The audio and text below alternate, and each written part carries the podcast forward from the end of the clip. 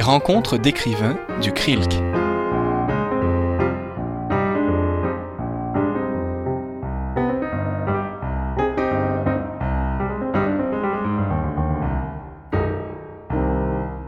Bonsoir à tous et à tous. Ça me fait un grand plaisir de vous accueillir aussi euh, ici à la librairie Le Port de Tête pour la dernière rencontre d'écrivains euh, organisée par le CRILC cette année pour la saison 2018-2019. Euh, cette année, le CRILC avait choisi euh, comme sujet et comme thématique les littératures du Nord et des Premières Nations. Et c'est dans le cadre de cette thématique que nous avons l'immense plaisir et l'honneur d'accueillir ce soir Joséphine Bacon. Alors, pour euh, discuter avec elle, c'est moi-même, Hélène Détrempe. Je suis professeure de littérature euh, québécoise et euh, de questions interculturelles à l'Université de Moncton au Nouveau-Brunswick. Et je suis ici pour une année, donc on en profite. et j'ai eu l'occasion de rencontrer Joséphine auparavant et c'est vraiment un honneur pour moi de pouvoir discuter avec elle ce soir. Joséphine Bacon, bien sûr, elle est connue comme poète, mais elle a été aussi cinéaste, elle a été des anthropologues, elle a été enseignante, elle a même été secrétaire apparemment.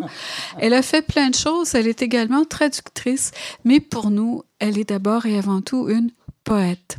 Et cette poète a publié, euh, entre autres, comme œuvre, Bâton à message, qui est le premier, qui est paru en 2009 et dont c'est le dixième anniversaire cette année. Donc, c'est un peu euh, pour ça aussi, je me dis, ça tombe bien qu'elle soit là ce soir. Un thé dans la toundra, qui est paru en 2013. Il y a eu cet échange avec euh, José Aclin, Nous sommes tous des sauvages. Et puis le petit dernier, Ouiesh, quelque part, qui a été publié à l'automne dernier et qui est déjà finaliste pour le prix des libraires, ce qui est exceptionnel. Joséphine Bacon s'est méritée euh, également de nombreux prix et distinctions que j'aimerais mentionner. Elle est entre autres compagne de l'Ordre des arts du Québec, euh, qui existe depuis 2015 et qui est un très, très grand honneur. Je veux dire, pour vous donner une idée, Marie-Claire Blais, ça fait pas tellement longtemps qu'elle est, qu'elle est aussi membre, euh, qu'elle est compagne de l'Ordre du Québec. Elle a reçu, reçu des doctorats honoris causa de l'Université Laval, un en anthropologie, entre autres. Elle a reçu, elle a été nommée aussi à l'Ordre de Montréal. Euh, elle s'est méritée le prix des lecteurs du marché pour bâton à message. Elle a reçu le prix international Otsana, le prix italien pour les écrits écrits en langue maternelle. Donc, parfois, c'est quelqu'un occitan, ça peut être quelqu'un euh, d'une autre nationalité. Donc, ce sont tous autant de prix qui euh, saluent euh, l'excellence et surtout la très grande humanité, je dirais, des écrits de Joséphine Bacon. Alors, ce soir, je m'étais dit, Joséphine, elle accorde souvent des entrevues.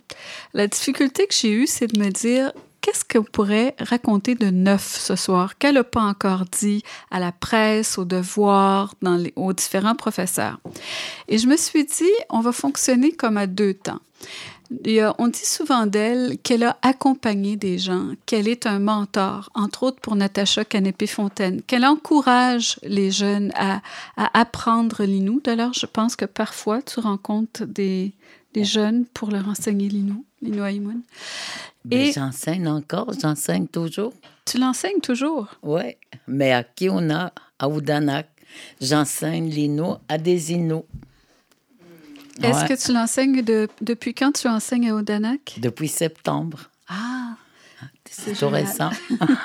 Parce qu'elle a enseigné auparavant. C'est pas la première fois que tu enseignes. Tu as enseigné où auparavant? À l'Université de Montréal dans les années 70. Après ça, à Mshteouyat. Après ça, euh, mon Dieu, euh, Montréal autochtone. Maintenant, à, à Oudanak. À Odanak, ah ben, c'est une, belle, une belle initiative d'Odanak de t'avoir recruté pour enseigner les Animoun. Alors, je me suis dit, comme première partie, qu'on parlerait un peu, non pas comment elle, elle est mentor, mais qui a été pour elle un mentor? Qui, à ses débuts, l'a aidé de multiples façons. Parce que, et elle va pouvoir nous le raconter elle-même, ça fait 50 ans maintenant que tu es à Montréal. Mm-hmm. Tu es arrivé à Montréal, tu étais jeune, tu n'étais pas connu, tu n'avais pas commencé à écrire, loin de là. Et là, tu te ramasses en ville et tu fais quoi? Quand je suis arrivée à Montréal, Mhm. mon Dieu, qu'est-ce que j'ai fait? Ouais. j'ai cherché une job comme secrétaire. Mais euh, c'est ça, parce que moi, je, je suis allée au pensionnat de 52 jusqu'en 66. Et puis, dans ces années-là, tu, vois, les affaires indiennes pour les filles, on avait trois choix de carrière. Soit tu faisais un cours de secrétariat, tu faisais un cours d'auxiliaire garde-malade, ou tu faisais ton cours d'école normale pour enseigner. Puis je me suis dit, moi, je vais faire un cours de secrétariat, ça, ça a l'air facile. Alors, euh, je suis allée ét- étudier deux ans à Québec pour être secrétaire. Puis après, quand on avait terminé, mais euh, les affaires indiennes nous envoyaient au- à Ottawa, au bureau des affaires indiennes pour euh, qu'on apprenne à parler anglais aussi un peu. Et puis pour, euh, pour euh, être initié, tu sais quoi, être une secrétaire. Quand tu étais à Ottawa, à ce moment-là, est-ce que Yves Thériault était au ministère des Affaires euh, indiennes? À ce moment-là, non. Non, Non, parce qu'il a été éventuellement. Ouais, non, il était pas. Ah, mais quand je suis, à- à- mais quand je suis arrivée à Montréal, avec, j'étais avec une autre indienne, de, tu sais, Sylvia. Fait qu'on était un peu itinérante parce que c'était pas vrai. Tu trouves un job de secrétaire comme ça. hein?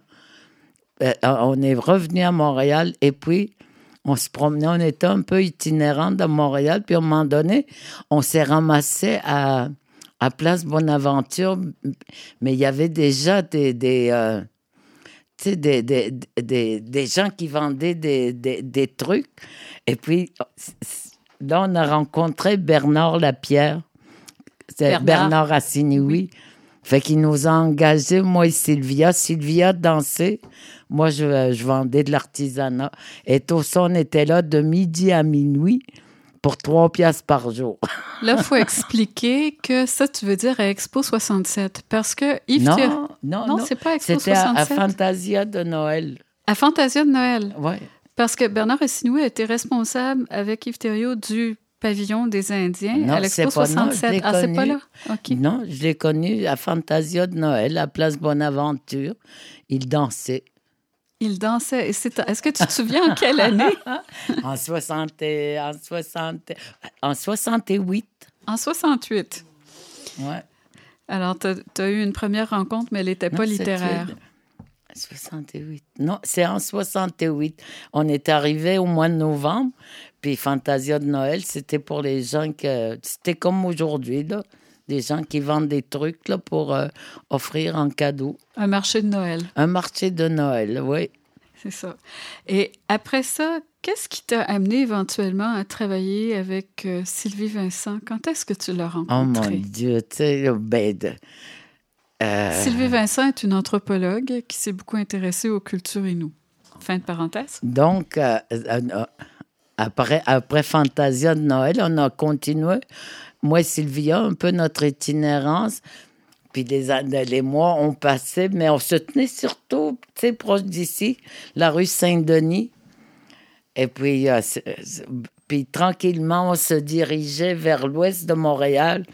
Et quand on est arrivé dans l'ouest de Montréal, c'est là qu'il y avait tous les Indiens. Il y avait des cris, il y avait des Mohawks.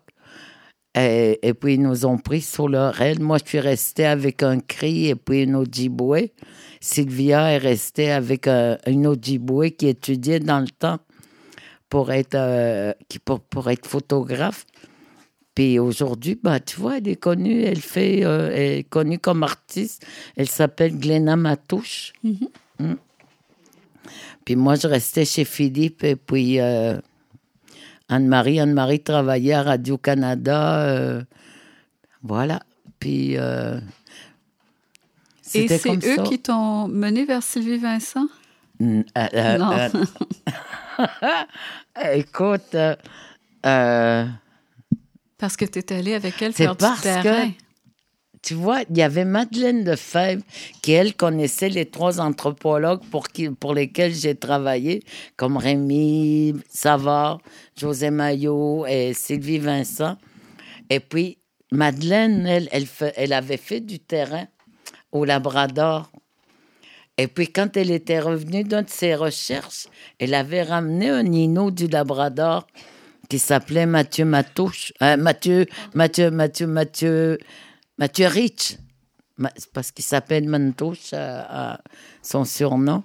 Mais Mathieu, il avait de la. Parce qu'au Labrador, les Inuits étaient encore, ils étaient encore très, très proches du nomadisme. C'était, ils étaient beaucoup chasseurs-cueilleurs. Alors pour lui, la ville de Montréal, c'était très, très difficile. Tu vois, il, était, pogné avec euh, des murs tout le temps, tout le temps. Fait qu'il se tapait une dépression après l'autre jusqu'à temps qu'il s'en tape une bonne.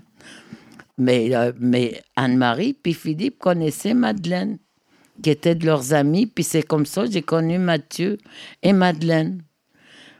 Puis à un moment donné, quand Mathieu est tombé malade, ben là, euh, euh, les, les, quatre anthropologues, il n'y avait plus personne pour transcrire les cassettes qu'ils ramenaient de leur recherche. Et puis, et puis comme j'ai connu Madeleine avec Philippe et, et Anne-Marie, bon, ben, puis ils savaient que je parlais Inou.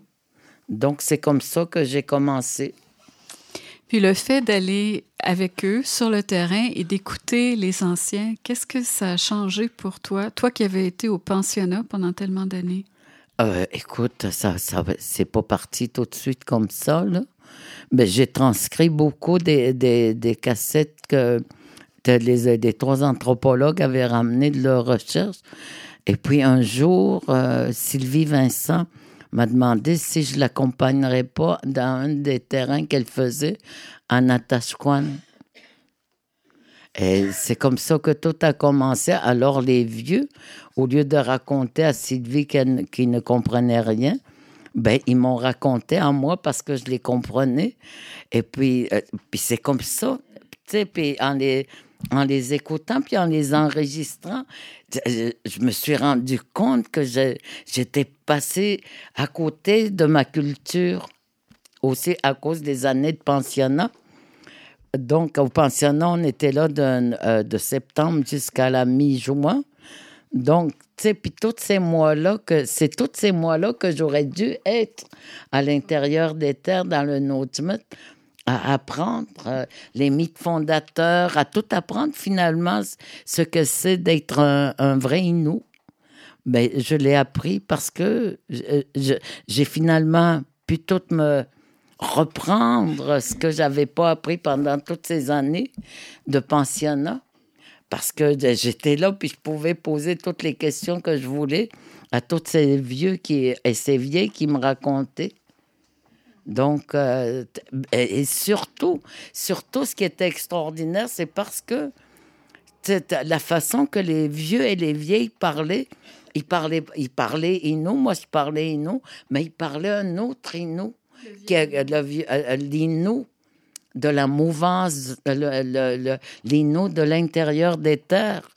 Parce que quand tu quand es nomade, chasseur-cueilleur, tu sais, tu vis pas de la même façon que quand tu es au pensionnat face à des murs tout le temps. Là, tu vois, tu vois loin. Donc, le vocabulaire est comme le, ce qu'on faisait, toutes les actions qu'on posait n'étaient pas les mêmes que, que ce qu'on faisait au pensionnat. Donc, c'est tous ces mots-là que j'ai pu réapprendre.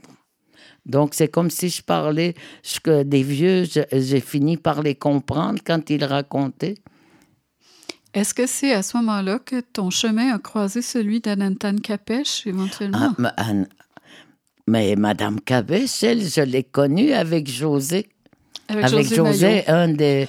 Parce que, euh, parce que José faisait du terrain, elle, à Chefferville.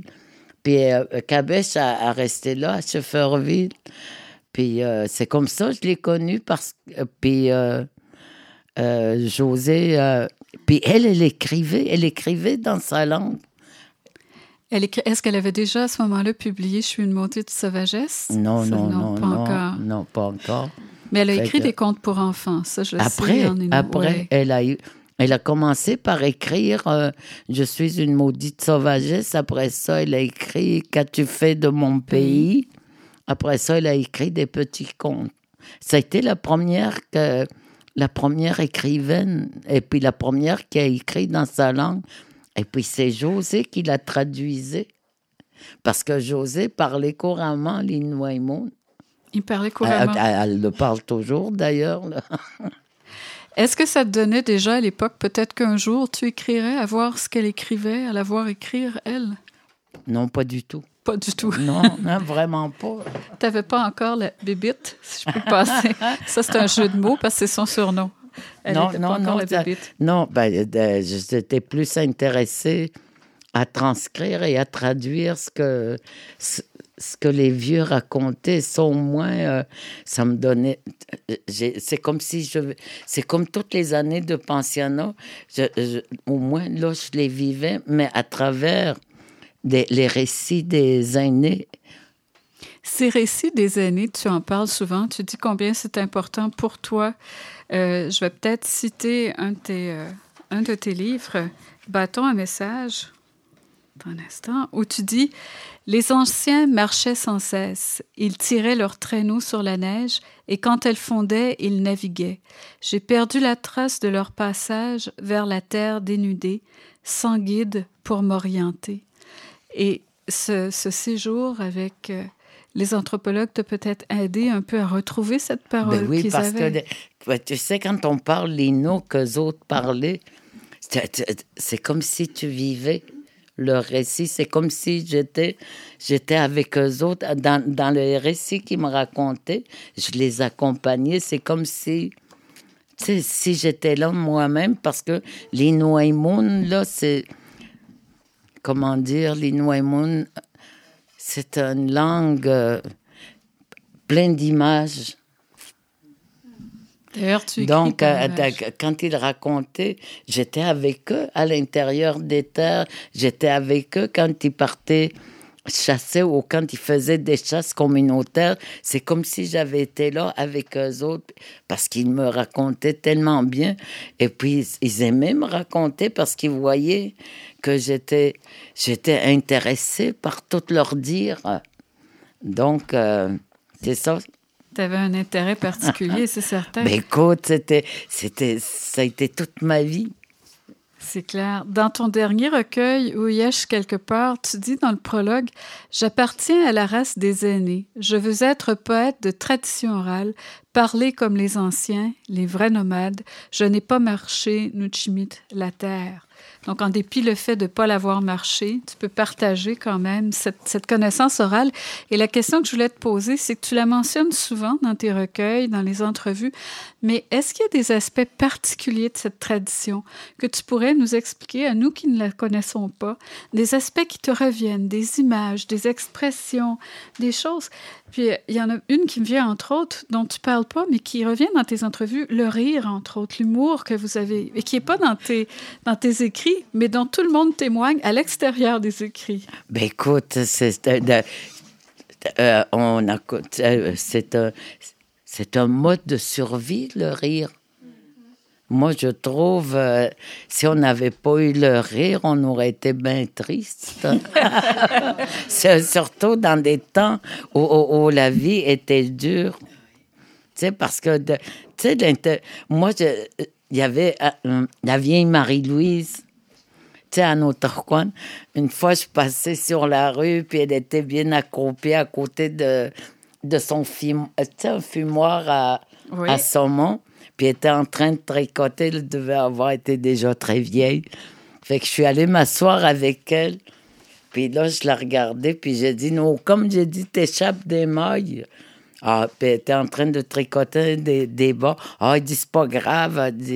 La personne qui va porter mes bas va avoir les pieds bien au chaud. Puis là, je la regardais, puis je, pas, on n'arrêtait pas de rire.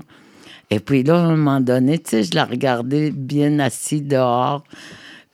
Puis là, je lui ai demandé, j'ai dit non, comme j'ai dit, j'ai dit, j'ai dit ici, là, j'ai dit, t'as l'eau courante, t'as, du chauffeur, t'as pas besoin de, de faire tout ce que. qu'elle faisait quand elle était à l'intérieur des terres, n'a pas besoin de chasser tout ça. Tout était là, tout était déjà tout prêt. Mais, mais j'ai dit, si tu avais à choisir, j'ai dit, laquelle des deux vies tu choisirais? Elle a dit, n'importe quand. Il dit, je retournerai à l'intérieur des terres. Pour elle, ça, c'était la vraie vie.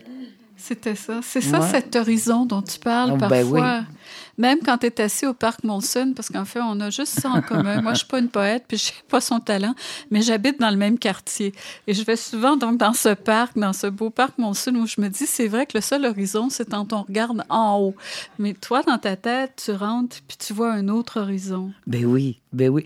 Parce que c'est vrai, ça fait 50 ans que j'habite Montréal, mais j'ai beau avoir habité 50 ans Montréal, mais, mais j'ai tellement transcrit et traduit que j'ai, vécu autant dans l'intérieur des terres euh, parce que je l'ai tellement écouté, je, l'ai tellement écouté, transcrit et traduit. C'est comme si toute ma vie s'était passé, s'était passé la majeure partie dans, dans, dans, les récits des vieux, des vieilles. C'est comme si ton imaginaire, en fait, ah était aussi vivant que ta vie de tous les jours. Là. Ouais. J'ai une question à te poser. Tu dis à propos de Ouyesh, ton dernier euh, recueil, que c'est un recueil urbain. Je l'ai lu. Je suis d'accord, tu dis une fois Parc Monsoon puis une fois rue Bélanger. Mais à part ça, je trouve pas que c'est tellement urbain, si je peux me permettre. tu y parles surtout de l'ailleurs. Tu ben parles oui, je, je, parle, je parle aussi. Mais tu peux, je peux pas parler que de la ville parce que malgré que je sois ici avec vous ce soir dans une librairie, tu sais, quand, quand il y a quelqu'un qui me parle de, de, parler de, de, de, ces recueils. Moi, en parlant, je retourne dans l'intérieur des terres.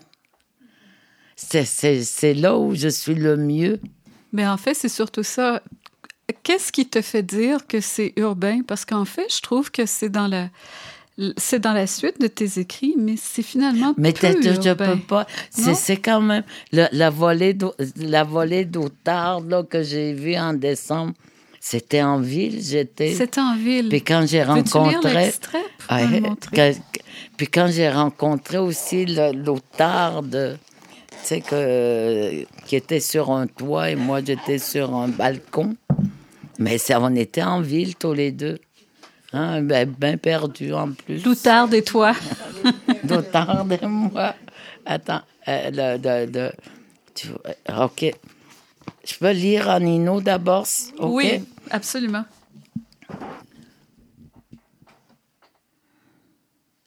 Ich croyais, pihamus, Onuitama tantatan. Tekna peten muska bedma. Awententen naskat minot. Namnuenten tabuyu abmogo. Nyam atam haguyan. Min kotagat no abmot pempnat nakasenten. Manegaskas tabakko. Witagnuti jihwayan tagwats.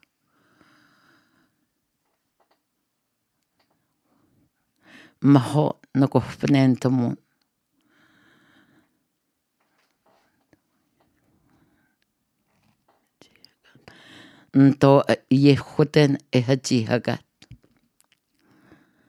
Fin décembre, je suis dehors, un son que je reconnais. Mon regard se tourne vers le ciel. Une volée d'outarde. Heureuse, je suis gâtée. Une autre volée d'outarde. Je suis envahie de tristesse. Les nuits sont longues. Une tempête s'annonce. Mon inquiétude. Le climat trompe le temps. Ah, c'est beau. oui, on a le goût d'applaudir. Ah, ben non. ben non. Puis celui-là, un jour, j'étais invitée. Euh, Euh, Dans l'Ouest euh, canadien, mais je, c'est quelque part, par là. Et puis, c'était le dimanche, puis j'allais prendre mon avion. Et puis, j'habitais un hôtel où il y avait un balcon, tu sais, pour les gens, j'imagine, qui fument. Alors, comme je m'étais levée très tôt, alors euh, je suis allée sur le balcon. Puis en face de moi se trouvait une outarde. Sais, Puis, puis on se regardait tous les deux. Puis là, c'était. euh, mais là, c'était moins pire parce que c'est le printemps, donc il devait se diriger plus vers le nord. Fait que là, il avait l'air complètement perdu. Puis moi, dans cette ville-là, j'étais pas, je me sentais un peu perdue aussi. Et puis, je me suis mis à lui parler. Et puis, tu sais, en disant, s'il était là sur le toit de, tu sais, sur une toiture, c'est parce qu'il avait perdu sa gang. Hein? Puis moi aussi, je me sentais perdue. Puis je me suis mis à lui parler, puis je lui ai dit, j'ai dit, faudrait qu'il essaye de retrouver sa gang. Puis j'ai dit, moi aussi, j'ai dit, je pars ce matin. J'ai dit, retrouver les miennes. J'ai dit, toi, tu as tes ailes. Moi, j'ai dit, j'ai des ailes de fer pour les retrouver. Et puis, je, puis c'est- je vais vous lire le poème que- qu'elle m'a, qu'il m'a inspiré. Nushk. Chilnukum. Tzitabman. Tzitabmatan. Jonahan. Miamnin hibu epmokot. Grand-mère outarde, tu me regardes. Je te regarde. Tu es perdu, pareil à moi quand je suis dans la ville. Je n'entends plus la rivière. C'est touchant. Je pense que vous serez d'accord avec moi. Et puis tout ça, c'est en ville. Tout ça, c'était en ville. D'accord. Alors, je vais révéler ce que j'ai dit. C'est un, c'est un recueil urbain. Maintenant, il y a une autre différence avec ce recueil. C'est apparemment, tu as écrit certains de ces poèmes en français d'abord. Oui. Ce qui est l'exception, parce que d'habitude, tu écris d'abord en inou. C'est la première question. La deuxième qui va un peu avec. En français, les, les différences de genre sont sexuées. Féminin, masculin, mais en inou, c'est animé, inanimé. Voilà. Comment voilà. est-ce que tu fais le transfert euh, de réalité? Parce que ça découpe ta réalité différemment aussi quand tu penses puis quand tu écris. Alors, penser en français puis penser en inou découpe tes Ben, choses tu vois, différemment. mais ça, c'est bien simple. Tu vois, quand j'écris en inou, là, c'est facile pour moi. J'ai pas penser à accorder si c'est féminin ou si c'est masculin, comme en français. Mais tout ce que je sais, c'est qu'en inou, ça me vient plus naturellement et surtout quand je parle de la terre, quand je, je parle des vents, quand je parle des rivières, du lichen, tu vois, t'as- il faut juste que je connaisse le mot. Il faut que je, que, je sache que le verbe que je, que, que j'utilise est uni, euh, je, je le vois. Alors, quand je le, après ça, quand je l'écris en français, alors il faut, tu sais, ce que, ce que j'ai écrit en Inou, tout ce que j'ai vu en l'écrivant, ben, j'essaie de, j'essaie de le raconter en français pour que les gens voient un peu ce que moi je vis, ce, que, ce qui m'a été raconté. C'est ça, c'est, c'est pas une traduction. Pour une traduction, c'est, c'est un partage, C'est un partage. je pense. Tu parles de, de partage dans, euh, au cours de ta carrière, tu n'as pas écrit que tes, euh, que tes recueils. Tu as fait aussi, par exemple, avec José Aclin, je l'ai Ah, mais mentionné, ça, Nous ça- sommes tous des sauvages. histoire, ça. Alors, tu as fait plusieurs Comment? collaborations. Tu en as fait une avec Chloé Sainte-Marie aussi, par exemple. Mais ça, tu vois, Ouais. ça, c'est les. Le ça, ça, là- pour ceux qui écoutent, Ouais, c'est Nous sommes tous des sauvages. Mais tu vois, euh, ce qui est arrivé, c'est parce que j'ai continué une aventure. Est-ce que tu veux nous parler Ouais. d'Ami Titao? Hey, mais Toto, parce que de- euh, moi, j'ai jamais pensé euh, tu sais, que j'écrirais de la poésie. C'est vraiment arrivé de façon accidentelle, c'est que j'ai une amie qui s'appelle Laure Morali. Et puis que j'ai, tu sais que, qui est bretonne et qui est une très grande poète aussi. Elle écrit de la très belle poésie. Et puis elle, elle a été adoptée un peu par les Inuits des Kwandit de Mingan depuis qu'elle est toute, toute jeune, qu'elle va là-bas. Donc, et puis un jour que j'allais à, à, à Mingan, à j'étais avec la femme de Bruno Roy, qui lui aussi est un, est un poète, était poète. C'est, Bruno Roy, je sais pas, c'est celui-là qui a été orphelin du Plessis, puis qui s'est beaucoup battu pour eux. Et puis, j'étais allé voir euh, un spectacle de Chloé, Sainte-Marie, tu vois, puis... Euh, puis il y avait Bruno et sa femme, Luce. Puis là, Luce me regarde. Mais il dit, Bibi, il dit, tu m'as toujours promis de m'amener dans, dans, ta, chez les tiens. Puis il dit que ça, j'ai dit, tu vas le faire quand? Mais j'ai dit, je pars demain. J'ai dit à, à Mingan, j'ai dit, ça tente-tu de venir? Elle a dit oui. fait qu'on est parti en autobus de Montréal. Tu sais, puis dans, l'autobus, il y avait l'or Laure Morali. Et puis elle était venue nous parler pour nous dire Vous allez où? Elle m'a dit Tu t'en vas où? Mais j'ai dit à Mingan. Elle dit Moi aussi. Elle me dit Chez qui? Ben, j'ai dit chez Rita Stokoto, elle dit moi aussi. Mais c'est comme ça euh, euh, qu'on a commencé à être amis et à mieux se connaître. Et puis un jour, elle a fait un rêve. Et euh, puis son rêve, c'était, son rêve lui disait de jumeler des poètes et des écrivains québécois avec des gens des Premières Nations. Alors, euh, tu sais, euh, alors elle m'a, elle m'a demandé si, si, si je voulais bien. 2008, hein, en 2007, j'imagine. 2007, ouais. Donc, j'ai accepté parce que je l'aimais beaucoup d'abord. Hein?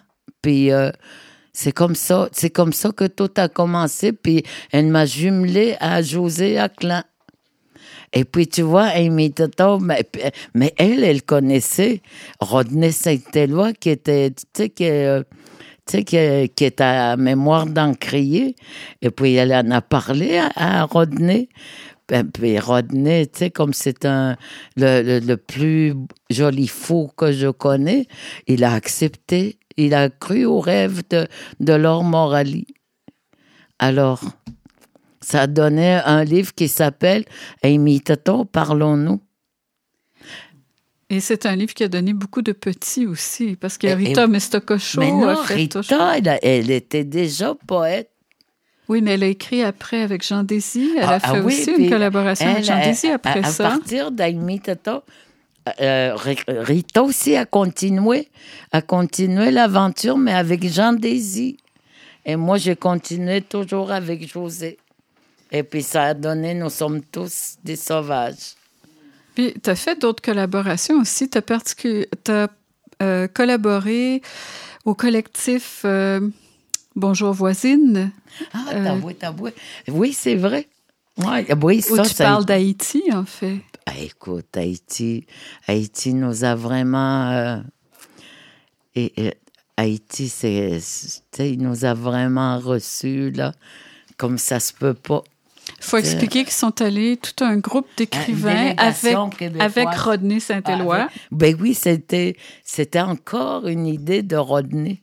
Tu vois, c'était pour, c'était pour les, les dix ans de, de, de mémoire, mémoire fait que euh, il a eu cette idée extraordinaire euh, d'amener euh, une délégation québécoise rencontrer ben, son peuple.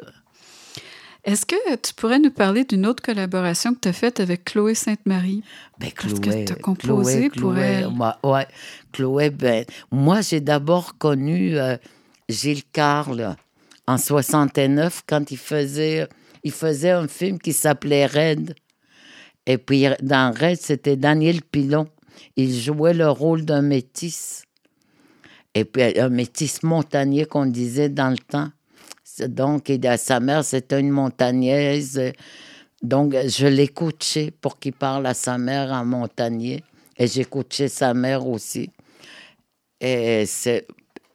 Puis tu vois, c'est comme ça que j'ai, j'ai d'abord connu Gilles. Puis des années plus tard, ben. Gilles qui est à moitié algonquin, en ouais, fait. il est métis, à, Anishinaabe.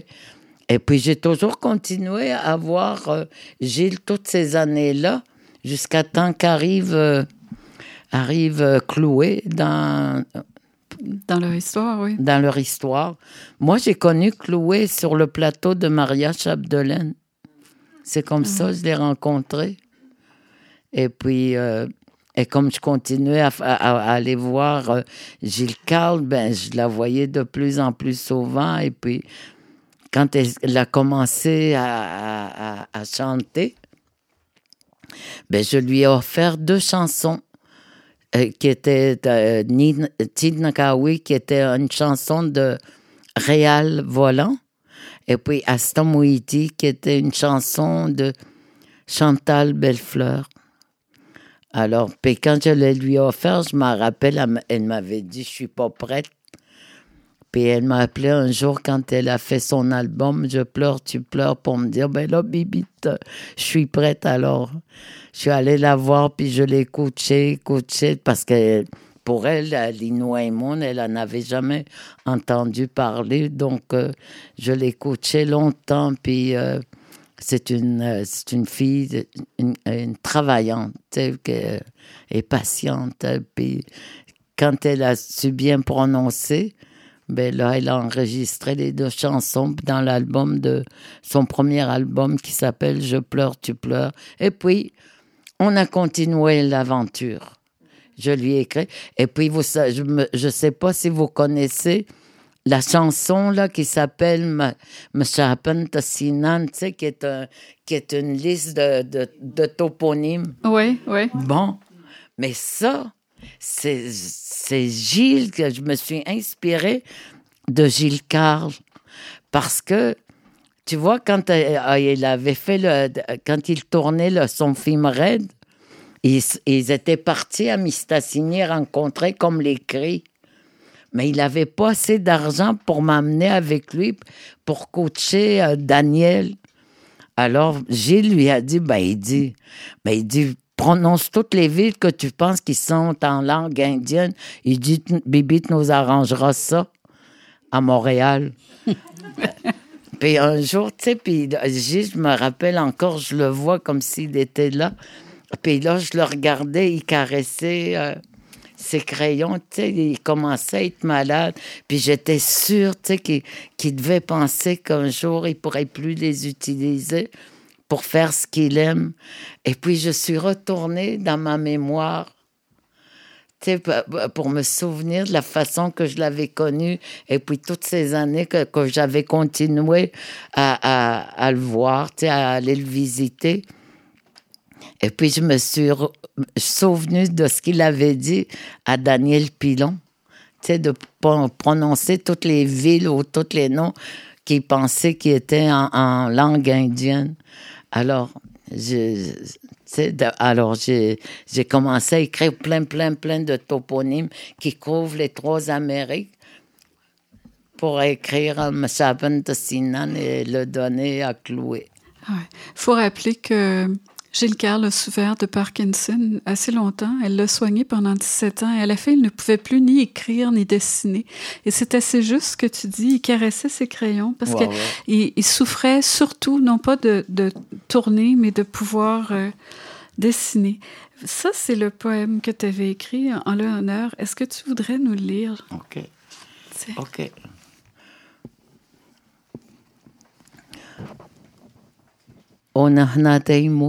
тегмастогончин унахнатэйму хипу катапаатмах унахнатэйму нуутан капмпан иску унахнатэйму ихкото кацахуугяку уитаму нантам тихаачин уитаму нантам тихаатита жилгоо хогвигвин тэмохомэтбэ хугатн дэйтаян тэтивапэтнин каматопокатаануут кавапэтмэн тупуамунт эсук таантинаматнэнцэган тилнаапэу тинкаагуигуин эхук таанаматнэнцэган тин чаман юун кавапэтмэн тэбэтэн тэй ням кайхабэтуат матсуу tante na mat nen tsagan. Til nā pēu, tin ka agui kuin, e huk tāna mat nen tsagan. Tin tiaman yon ka wāpat te man. Te pe ten tei, miam ka iha pe tuat mat shuk. Nepain, tatsenten, man tote te puatat, mahanum yamchin. Tsakuno enamukwat, chechi heka nakahin. Dessine-moi l'arbre que tu es. Dessine-moi la rivière que tu as racontée. Dessine-moi le vent qui t'a fait voyager. Dessine-moi le feu qui brûle en nous. Dis-moi que je suis ton au-delà. Dis-moi que tu es mon au-delà. Toi, l'animal blessé. Tes ancêtres t'ont conduit à moi pour me raconter les images de tes rêves. Reste un peu dans ma mémoire, toi, l'homme, l'animal blessé. Reste un peu dans ma mémoire. Tes murmures sonnent la sagesse d'une vie vécue. Ton regard devine la paix. Ton cœur bat au rythme des battements d'ailes de l'aigle. Dans ton sommeil habité par les esprits de ton peuple métis, silencieux. La nuit étoilée t'emporte dans un monde qui te garde vivant. Comme tu nous l'as bien montré, ta poésie est sous le signe de la collaboration, mais elle est aussi sous le signe de la continuité. C'est souvent quelque chose dont tu parles et dans ton dernier recueil, et là c'est moi qui vais te citer parce que c'est bref, tu dis Je rencontre un petit bonheur, ma vieillesse s'installe, j'ai des mots à transmettre, des récits d'aînés. C'est toi maintenant qui es rendu du côté des aînés. Comment est-ce que ça te qu'est-ce que ça te fait? Quelle impression ça te donne? Qu'est-ce que tu veux nous transmettre? Ben non, euh, ben, je sais. Mais on vieillit tous. Mais là, je suis rendue à assez vieille. Pas trop quand même. Je, ben, quand même, je suis vieille. Hein? Sauf que ce que je trouve important, c'est que euh, quand je- euh, les- les- les- ce que j'écris, je me dis que, les, jeunes Inuits qui vont, tu sais, des jeunes que- qui viendront là ou qui sont déjà là, quand ils liront ces poèmes, ils vont retrouver, ils vont retrouver leurs traces, ils vont retrouver le son des pas de, leur, de leurs grands-parents, de leurs parents. Ils, ils- vont, ils vont pouvoir, surtout s'ils continuent, s'ils le lisent en Inou, par exemple, dans leur langue, là, c'est sûr vont, qu'ils vont être comme moi. Ils vont se retrouver dans, dans, dans leurs racines, dans, sur les, le- le- les mêmes sentiers de portage que, leur, que euh, leurs grands-parents, leurs grands-mères euh, faisaient. Ils vont être là, ils vont retrouver un peu d'eux, de ce qu'ils étaient avant de. quand ils, quand, euh, quand ils vont se souvenir qu'un jour ils avaient qu'ils ont été nomades. Donc euh, c'est important pour moi, c'est important d'écrire en Inuaimun parce que dans l'Inuaimun, ben là, ils, ils vont retrouver toutes les images qu'ils ont besoin pour retrouver leurs rêves, pour retrouver leur culture et retrouver leur langue. C'est ça. Tu, tu disais dans Bâton à message, tu parlais de Mathieu Andry, le grand chasseur. Et là, je te cite, tu dis Un jour dans la toundra, Mathieu Andry, un grand chasseur, a écarté les bras pour se souvenir de tous les sentiers qu'il avait parcourus, Ah oui, ah oui. du nom des rivières, des lacs, des montagnes, des endroits de rassemblement au bout de ses doigts. Il pointait les quatre directions et tout à coup se mettait à danser, Oui. puis éclatait de rire. J'entends encore son rire. Ouais. Est-ce que ta poésie, pour toi, c'est ta façon de danser? Ah, ça, écoute, je j'ai jamais pensé comme ça. Mais moi, ça, euh, tu sais, la poésie. Comment te dire? Pour moi, l'écrire, là, écrire, euh, écrire leur vie ou le- écrire leur récit de cette façon-là, c'est. C'est continuer, c'est continuer mon nomadisme. Ça te ramène au point de départ? Ça me, ça me ramène, ça me ramène à, ça me ramène à être un, un Inou. Et, et, ça me ramène à être un humain, Oui, parce qui, a besoin d'un autre ou qui a besoin de la terre pour exister. La terre n'a pas besoin de moi pour exister parce que moi, j'ai besoin d'elle pour exister. Il y en a beaucoup qui ont dit de toi, je suis la première à être d'accord avec ça, qu'il y a quelque chose de solaire. Vous serez tous d'accord avec moi, il y a quelque chose de lumineux chez Joséphine qui nous inspire une certaine humilité quand on l'interviewe à côté. Et euh, je me suis dit, parce que c'est aussi quelque chose, tu collabores avec Natacha Canapé-Fontaine, qui, elle, est plus sur le mode de la révolte. Tu as dit que toi, tu avais une révolte, mais qu'elle était silencieuse. Comment, euh, Tranquille, tranquille. tranquille. Comment est-ce que tu parviens à essayer de, de joindre un peu ce, côté solaire que tu as, ce côté assez sage, et puis cette révolte qui bouille quand même à l'intérieur de toi? Mais je la comprends quand même, euh, la, la- Natacha. Moi, j'ai connu quand même, j'ai connu Nautimut quand même. J'ai connu la terre des ancêtres quand j'étais jeune, tu vois? Parce que avant le pensionnat, avant que les pensionnats soient construits, on, était encore des chasseurs-cueilleurs. Donc, on, vivait, on, vivait encore avec les rivières, les lacs, euh, avec tout, euh, avec les animaux. Puis a- la terre, elle était, elle était telle que nos, nos, anciens l'avaient connue, nos grands-parents l'avaient connue. Elle était encore, elle était encore intacte. Aujourd'hui, tu sais, quand on regarde tout ce qu'on fait, tout ce qu'on fait endurer à la terre, tu sais, on, on, on, on fait des trous, euh, tu sais, il y a des, tu sais, les, on inonde, on dévie les rivières, tout ça. En plus, il y a les pipelines. Tu euh, euh, Natacha, elle a connu ce temps-là, elle, le temps où la terre de ses grands-parents, de ses parents de ses, et ses- de, de ses ancêtres ont- ont- euh, a été gaspillée, détruite. Je comprends sa colère. Moi, je pense qu'on la comprend aussi. La question, c'est plutôt comment toi, tu arrives à rester avec euh, cette espèce de calme à l'extérieur, Ouais. malgré ce qui boue à l'intérieur?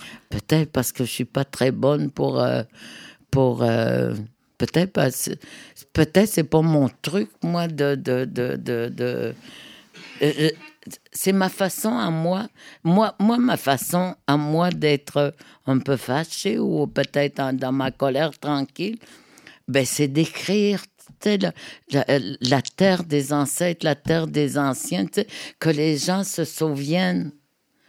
C'est une, une petite révolte, peut-être pas très fâchée, mais c'est quand même.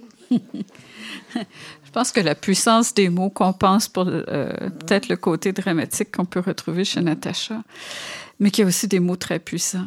Euh, J'aurais peut-être une question à te poser, toi qui as tes livres ici devant toi. Quel est ton poème préféré? Oh Ou est-ce que Dieu. tu veux lire de ton dernier recueil? Écoute, j'ai pas, de- pas de poème préféré. Ces poèmes-là prennent naissance comme ça, n'importe où, n'importe quand, parce que y a, y a- y a- parce que la mémoire est là. certain que tu es porteuse de mémoire. C'est la continuité qui s'installe dans ton écriture comme chez toi. À ce moment-là, est-ce qu'il y, a, est qu'il y a quelque chose que tu voudrais nous présenter de ton dernier recueil? Cordas, je sais pas trop. Là, nous l'expliquer ou ah, lire. Mais il y en a. présenter parce que. Ouyesh, est-ce que ça veut dire quelque part littéralement ou ben, c'est une adaptation? parce que je suis toujours quelque part finalement. C'est ça. Ben, je suis dans ma tête. Je, tu sais, pour écrire, il faut toujours être quelque part dans sa tête. Tu sais, quelque part dans un récit, quelque part dans un souvenir.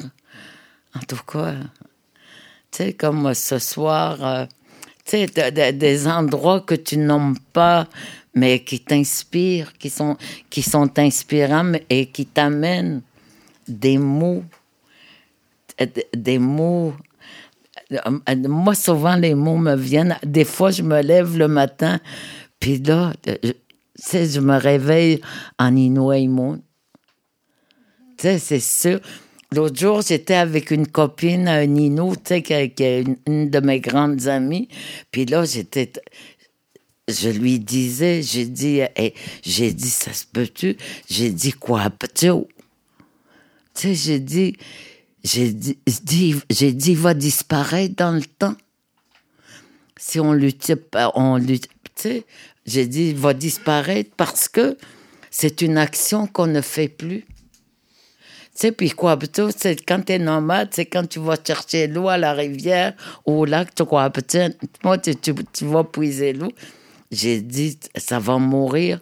Fait que là, j'ai dit, faut que, j'ai dit, je retrouve tous ces mots de, de tous ces mots de l'intérieur des terres, puis que je les mette de côté, puis je dis que j'écrive de la poésie pour ne pas qu'ils meurent.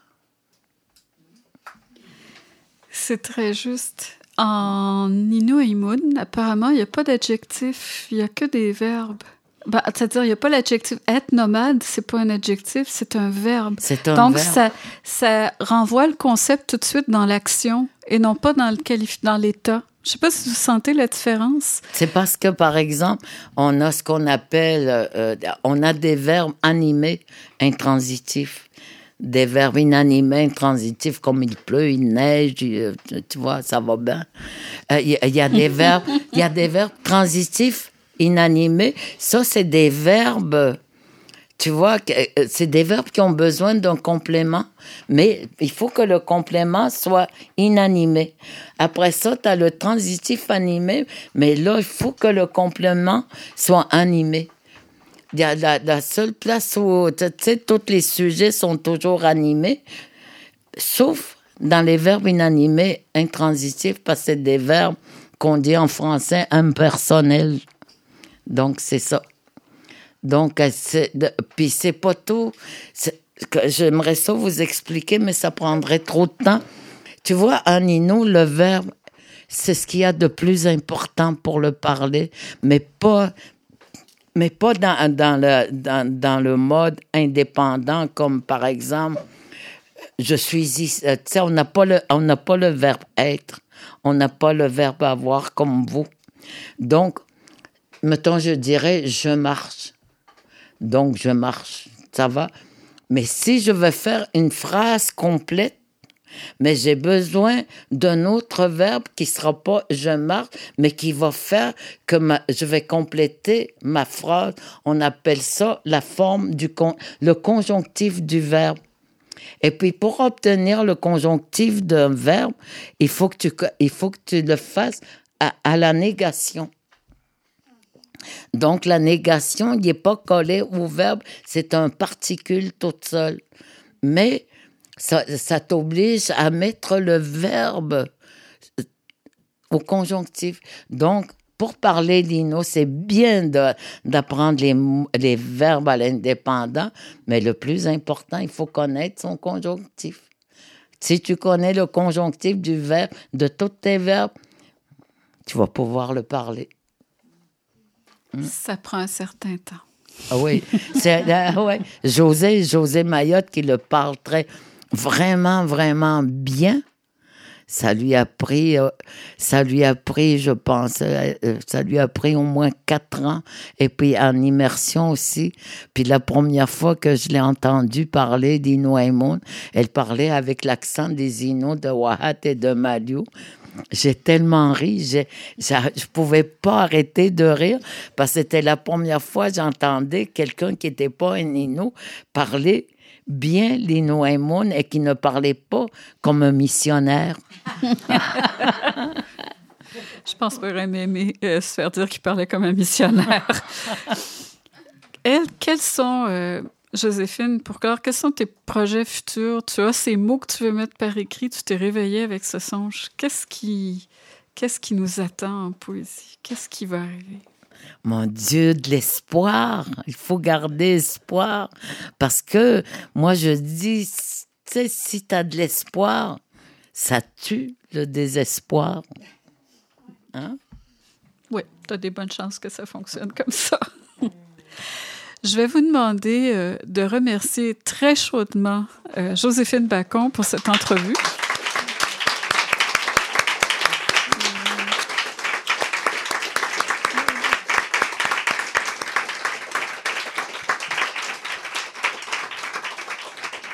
Et il ne faut pas vous imaginer qu'elle va se sauver comme ça tout de suite. Je la retiens encore un peu en avant.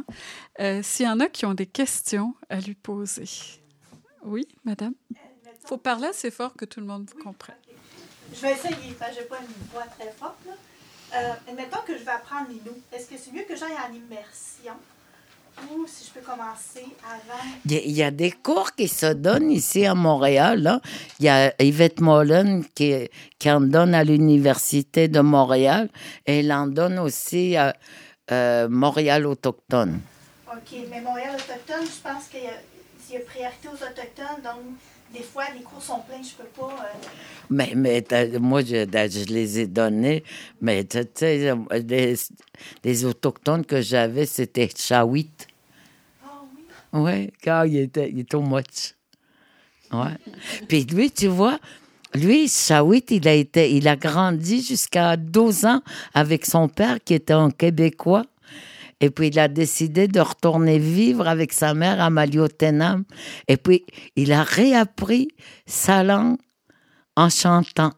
Parce qu'il apprenait les, toutes les, chansons de ceux. De, puis, il a pu réapprendre comme ça. Puis, euh, puis il chante en ino, puis il se débrouille très, très bien. Il, parle bien. Ouais. Je. Faut pas se décourager. Non, non, ça, je, je, vais regarder le prochain. OK. Écrivez-vous là, je sais pas. Ouais. Selon vous, euh, qu'est-ce que les Québécois ou les Canadiens français ont, ont appris des Autochtones? Qu'est-ce qu'ils ont appris? Mon Dieu, c'est une, toute une question. Qu'est-ce qu'ils ont appris? Je n'en sais. Ben. Et vous, avez-vous appris quelque chose de nous? Ben, je pense que oui, parce qu'ils disent qu'il y a quand même des mélanges. Il y a eu des mélanges. Du métissage, oui, oui, oui.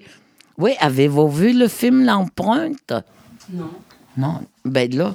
Mais, mais, je veux dire, le fait de rire, par exemple, trouvez-vous que. Parce que vous dites que, mettons, des fois, c'était pas facile. Moi, quelqu'un m'a dit une fois que les Québécois, on aime rire parce qu'on ne l'a pas eu facile. Ben, c'est ça. Ben, ben, c'est peut-être euh, quelque chose qu'on a en commun. Tu sais, le rire, c'est de. de, de, Oui, c'est déjà beaucoup, je trouve, de partager notre rire. Oui, il y a comme de la bonté là-dedans. Ben oui, ben oui.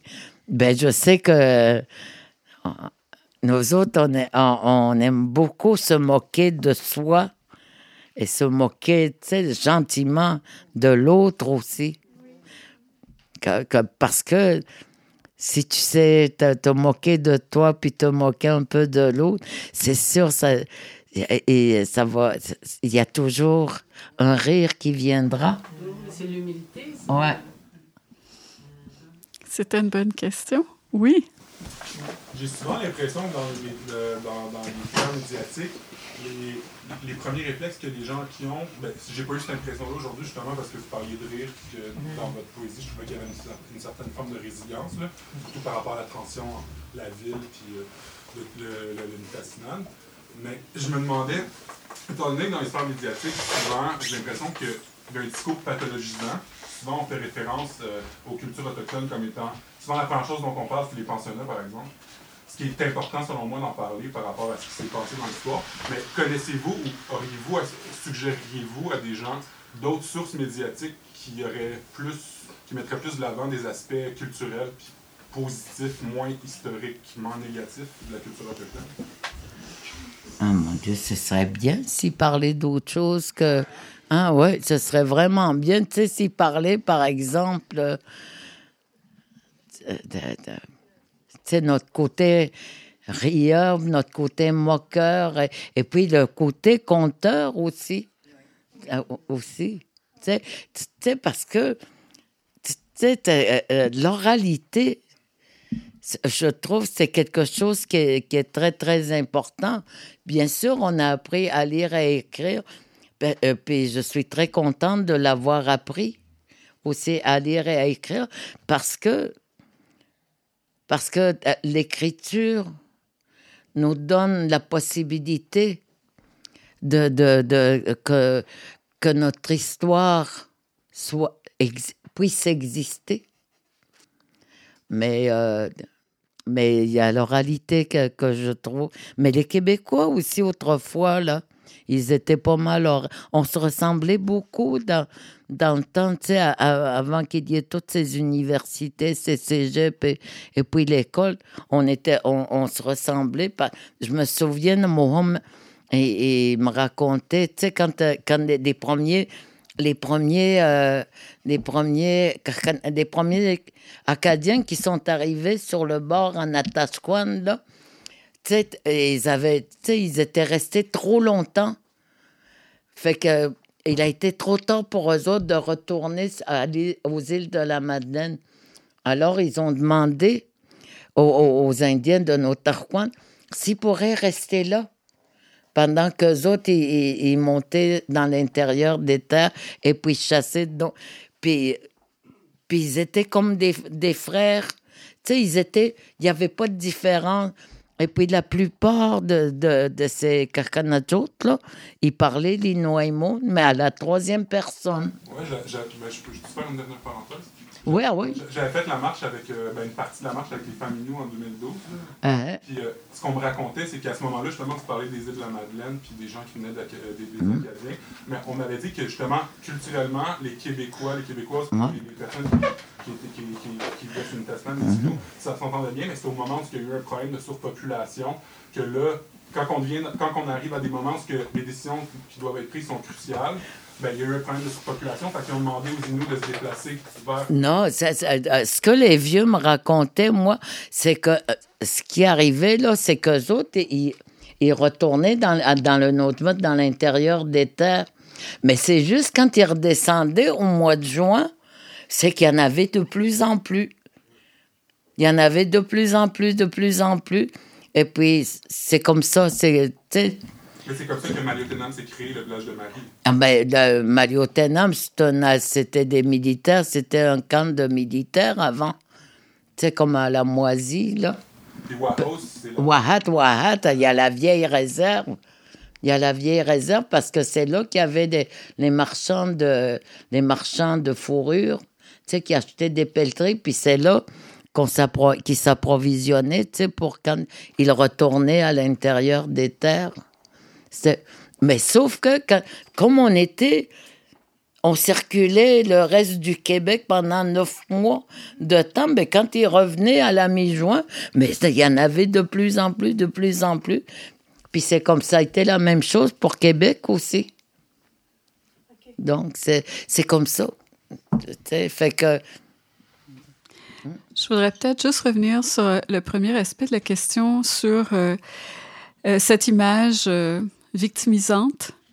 Euh, je pense, pathologique, je pense que de plus en plus, euh, que ce soit à Radio-Canada ou dans Le Devoir ou dans la presse, il y a quand même des, des reportages qui sont faits qui sont beaucoup plus euh, précis, qui sont beaucoup plus réalistes et c'est directement les Natacha Canapé-Fontaine, Naomi Fontaine, c'est l'écriture même policière. La réalité est quand même décrite. Je dis pas que la télévision est sans faute, puis le réseau, euh, la presse écrite non plus, mais je pense qu'il y a un effort notoire qui a été fait. Là, tu pourras me contester, euh, Joséphine, si t'es pas d'accord, pour améliorer quand même cette image ou la rendre un peu plus juste. Je pense que euh, Présence autochtone a entre autres beaucoup contribué à ça. Oui. Ouais, d'accord? OK. Est-ce qu'il y a d'autres questions qui émanent? Oui. Oui, euh, moi, quelque chose qui me, qui me touche dans votre poésie, je pense que c'est la description ou la- l'amour qui est témoigné à l'horizon. Ah. Je me demandais euh, si vous pouviez nous parler un peu de votre, euh, votre relation à l'horizon. Mon Dieu, c'est que, que- quand tu vois, tu sais, quand, quand ta vision, elle est infinie comme l'horizon, tu peux te permettre tous les rêves.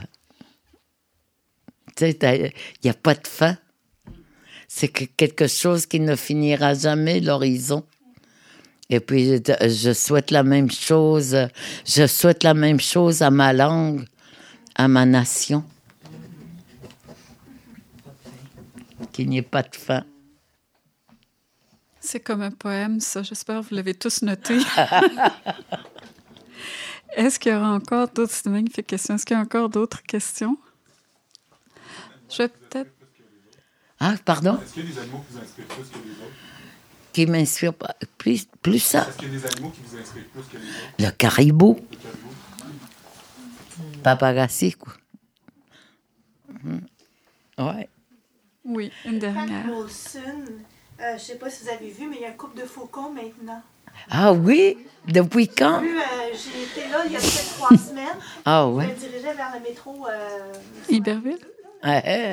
Et euh, j'ai vu un, un mâle courtiser une femelle. Donc, Ah. à part, il va peut-être avoir des petits ah, faucons. qui sait? Je sais pas où il nie, j'ai juste vu la- le courtiser, les Ah, le ah, la ah, femelle. les amours. Juste une petite, euh, juste une petite parenthèse comme ça. Écoute, moi, je suis, je suis très absente de ce temps-ci. Ouais. Mais juste, si jamais vous, vous allez peut-être les voir la prochaine fois. Qui sait? Ah, C'est vraiment magnifique à voir. vous restez dans le coin, vous Oui, aussi? sur, euh, près du parc. là. En face, en fait. Wow. Voilà, c'est tout. Oui. Que dire que que ça.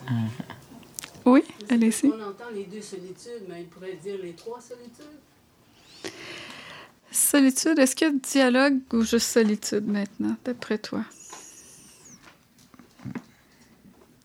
Mais moi, j'adore la solitude.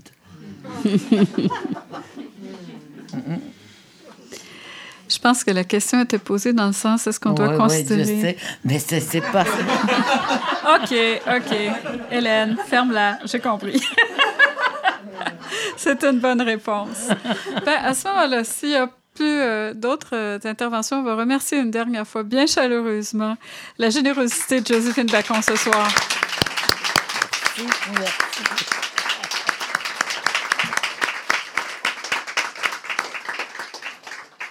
Et c'est un peu une anecdote entre nous, mais moi, comme je viens de l'Acadie, je lui ai apporté ce soir un cadeau. Ouais. Un bar rayé des Mi'kmaq de Big Cove. je suis arrivée avec mon sac de froment et de sève, mais c'était un grand poisson qu'il y avait dedans. C'est ça. Alors, merci. J'espère que vous serez tous bien présents l'année prochaine pour la prochaine série de rencontres d'écrivains du Kilk. Merci.